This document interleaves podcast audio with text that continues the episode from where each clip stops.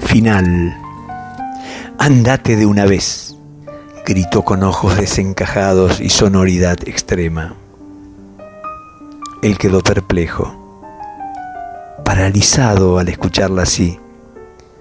Contuvo su caudal de furia que siempre estaba dispuesta a salir.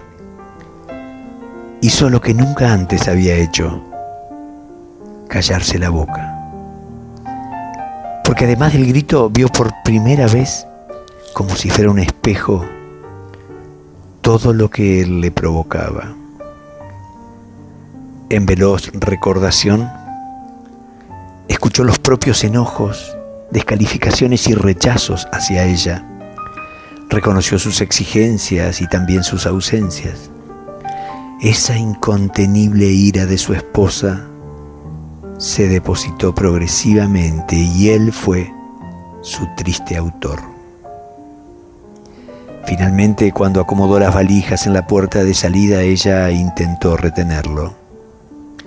Fue una tensión leve y terminaron abrazados. Le susurró sereno, esto es lo mejor para vos.